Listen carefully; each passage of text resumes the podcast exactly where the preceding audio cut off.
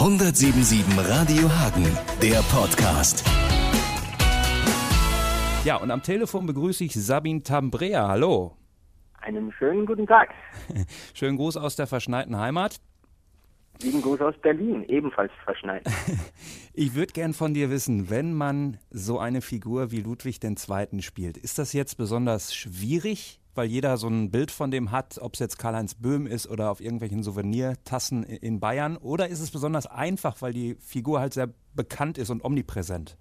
Nein, nein, genau das war die Herausforderung, weil Ludwig so ein universeller Charakter ist, dass jeder Mensch die Möglichkeit zur, zur eigenen Projektion äh, hat. Und jeder Mensch in Bayern oder in ganz Deutschland oder sogar international hat ein eigenes Bild, wie Ludwig gewesen ist und das ist unumstößlich wahr und richtig. Und äh, ja, Ludwig ist einfach so ein universeller Charakter, der diesen Freiraum bietet. Und da war es für mich besonders schwer, zum einen all diese bestehenden Bilder zu bedienen, aber gleichzeitig etwas Neues zu zeigen, was noch niemand gesehen hat an ihm.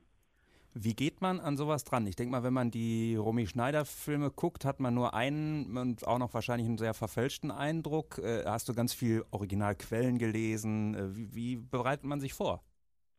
Also ich hatte die Möglichkeit, äh, enorm viele Bücher zu lesen. Über Ludwig gibt es über 4000 Bücher. Und die Produktion hat mir dann ein bisschen geholfen, ähm, auszusortieren.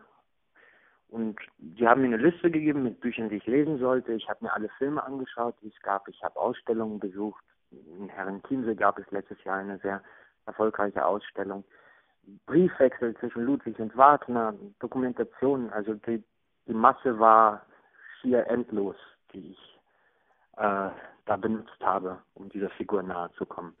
Würdest du sagen, durch diese Arbeit hat sich dein Bild dramatisch verändert oder wusstest du vorher schon, grob zumindest, ähm, wie der Mann wirklich getickt hat? Ich hatte eher so ein Klischeebild, das, das viele haben, der Märchenkönig oder der Verrückte. Aber was er genau getan hat und was seine Ziele im Leben waren, wusste ich nicht. Das habe ich erst durch die Rollenarbeit jetzt erfahren. Wie würdest du denn, bevor wir jetzt den Film in Gänze gesehen haben, äh, den Menschen beschreiben, welchen Ludwig du da zeichnest? Äh, ist das so ein bisschen was von jedem, also ein bisschen Märchen, ein bisschen verrückt, ein äh, bisschen Exzentriker, ein bisschen fortschrittlicher Denker? Oder wie hast du ihn gezeichnet? Ich habe ihn gezeichnet als einen jungen Menschen, der hochsensibel ist und der daran zugrunde geht, dass das Bild, das er innerlich von sich selbst hat, nicht mit dem Bild, das er in seiner Funktion als König in der Außenwelt darstellen musste, äh, übereingestimmt hat. Und ähm, ja, er hat ganz viele Sehnsüchte und Träume, die unerreichbar sind und musste ein Leben lang gegen die Politiker ankämpfen, um sein höchstes Gut, und das war die Kunst, äh, durchzusetzen. Da kann man im Grunde von ihm auch für die aktuelle Diskussion, auch gerade hier in Hagen, du wirst das auch äh, so ein bisschen aus der Ferne verfolgen, vielleicht sogar ja. mitnehmen. Der Kampf gegen die Politiker, da kann man im Theater ein Liedchen von singen, ja? Absolut, ja. Ich bin ziemlich erschrocken, was gerade in Hagen passiert. Und nicht nur in Hagen, sondern in ganz Deutschland, in, in der Kunst- und Kulturlandschaft. Und als ein ähm, Schauspieler, der jetzt ein, eine Figur gespielt hat, die gleichzeitig Politiker ist, aber gleichzeitig auch Kunstliebhaber, ähm, muss ich sagen, ich schäme mich ziemlich für die Situation, die gerade in Hagen ähm, sich abzeichnet. Und äh, ja, ich habe meine Theaterlaufbahn in Hagen begonnen und habe meine ersten Schritte auf einer Bühne bei Werner Hahn gelernt. Und ähm, das ist schon dramatisch, was da passiert. Ja, man muss vielleicht nochmal für diejenigen, die es nicht wissen, dazu sagen, du hast mit einer der ersten, die beim Kinder- und Jugendtheater mitgemacht haben, heute ja Lutz mit einer eigenen sozusagen Räumlichkeit. Ähm, genau. Hast du eine Idee, was die Lösung sein kann? Ich meine, die Stadt hat kein Geld. Auf der anderen Seite gibt es da den Kulturbetrieb, der einen gewissen Etat braucht, um, um Sinn zu machen. Ähm, mir fällt da so richtig der Königsweg nicht ein. Hast du eine Idee, was man da machen könnte? Nein, aber man muss Prioritäten setzen und Kunst und Kultur stellt für mich das kollektive Unterbewusstsein einer Gesellschaft dar. Und wenn man früh in seinem Leben mit Künsten in Berührung kommt, dann lernt man einen Zugang zu seiner eigenen Emotionalität und er lernt die Eigen- und Fremdreflexion. Und das kann eine Gesellschaft ähm, wirklich definieren.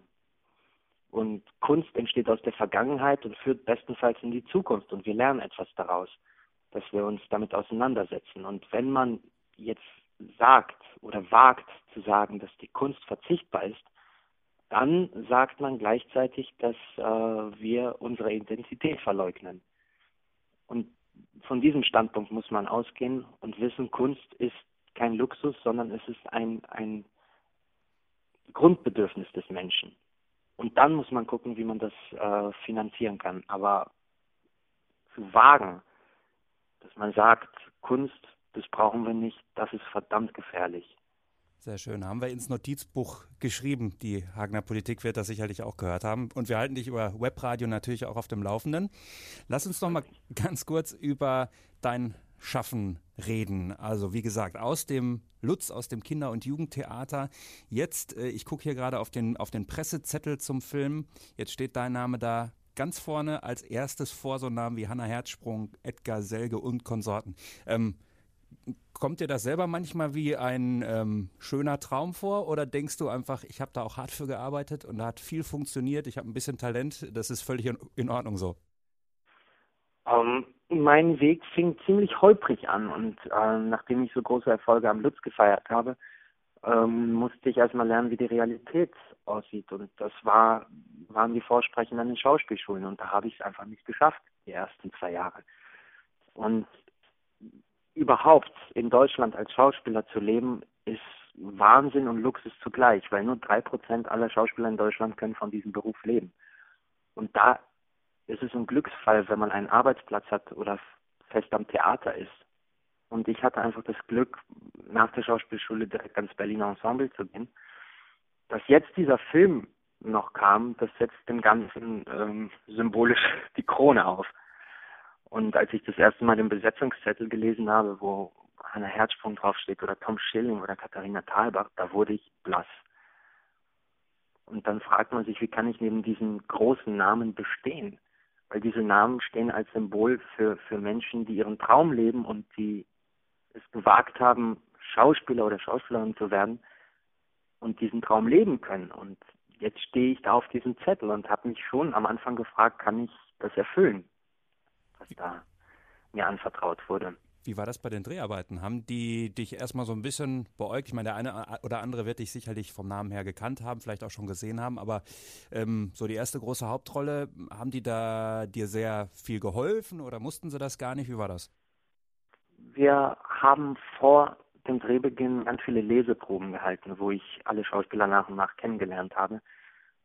Und da wurde mir meine, meine Angst voll und ganz weggenommen, weil das sind alles so wunderbare Kollegen, die, die mich weniger ähm, herablassen beäugt haben, als dass sie neugierig waren, was ich da anzubieten habe. Und beim Drehen war das so, wir haben uns gegenseitig inspiriert und überrascht und ja, es war eine Freude, mit diesen Schauspielern zusammenzuarbeiten. Wie ist das denn am Berliner Ensemble? Hast du ja gerade schon gesagt, da bist du direkt nach der Schauspielschule gelandet und bist da seitdem im Ensemble. Ähm, kann das Berliner Ensemble was vom Lutz lernen und kann das Lutz was vom Berliner Ensemble lernen, bei aller Unterschiedlichkeit? Ähm, ja, das Berliner Ensemble kann hier und da lernen, was es bedeutet, mit Leidenschaft Theater zu machen. Wenn ich daran zurückdenke, wie wir im Kinder- und Jugendtheater, das war damals noch im Kultopia, selber als Schauspieler die, die Stuhlreihen aufgebaut haben, damit die Zuschauer Plätze haben, ähm, dann war das sowas wie eine junge rebellische Truppe, die wir da etwas auf die Beine gestellt haben. Und das Berliner Ensemble hat mh, mm, mittlerweile nicht mehr etwas von einem revolutionären Gedanken, wo einfach junge Stürmer und Dränger Theater machen, um die Welt zu verändern. Und andersherum fällt es mir schwer, weil das Lutz ist für mich das Symbol für leidenschaftliches Theater wo Menschen träumen können. Sehr schön. Ja, ist äh, doch perfekt, wenn, wenn das so ist. So erlebe ich das auch, wenn ich, wenn ich mal da bin. Ähm, okay. Was vermisst du an deiner schönen Heimatstadt Hagen? Sind es nur die Pommesbrötchen und die Kollegen oder ähm, hält sich in Grenzen? ich, ich freue mich jedes Mal, wenn ich in Hagen ankomme und vom Bahnhof rauskomme und ich atme wieder diese Luft ein, die, die ich damals gebraucht habe, um all diese schönen Erinnerungen zu speichern, die ich in Hagen erlebt habe. Es ist, äh, auch wenn sich die Innenstadt äh, stark verändert, so ist es doch meine Stadt und meine Heimatstadt und das ist das Gefühl der Jugend, das ich mit Hagen verbinde und das vermisse ich sehr oft. Aber äh, ich versuche so zwei, dreimal im Jahr nach Hagen zu kommen und äh, halte Kontakt mit meinen engsten Freunden aus Hagen und ja, so kann ich mich drüber hinwegtrösten, wenn ich nicht da bin. Sehr schön. Okay, ähm, wie war das, als jetzt die Leute das erste Mal die Filme geguckt haben? Nächste Woche am 21. ist der Film ja dann auch in Hagen. Ähm, warst du davor kribbelig oder warst du ganz, äh, ganz relaxed, weil du dir gedacht hast, auch ist ganz gut geworden? Na, das ist, also beim Theater werde ich direkt nach meiner Arbeit mit, mit den äh, Reaktionen konfrontiert. Und für mich war es eine total neue Erfahrung, erstmal die Arbeit zu machen, dann ein Jahr zu warten, auch ein bisschen den Bezug zu dieser Figur und dem Film zu verlieren und jetzt hundertprozentig wieder dahinter zu stehen. Und es wird für mich sehr spannend, jetzt am Donnerstag ist die Premiere in München, wie der Film aufgenommen wird, wenn endlich Zuschauer drin sitzen und die Situation da ist, wie ich sie aus dem Theater kenne, nämlich dass die Leute direkt reagieren, lachen oder was auch immer an Emotionen da ausbrechen wird. Und ich bin sehr aufgeregt vor der Premiere am Donnerstag, weil ich dann im Fokus stehen werde. Ähm, aber nicht ganz so aufgeregt wie vor der Premiere in Hagen, weil das hat einen symbolischen Wert für mich, der schwer zu toppen ist. Dann wünsche ich dir dafür und natürlich auch für die weiteren Filme, Theaterstücke und überhaupt äh, alles Gute. Das wird, das wird sehr rund laufen. Ich drücke auf jeden Fall die Daumen und freue mich, dass wir uns unterhalten konnten. Ja, das freut mich auch. 1077 Radio Hagen, der Podcast.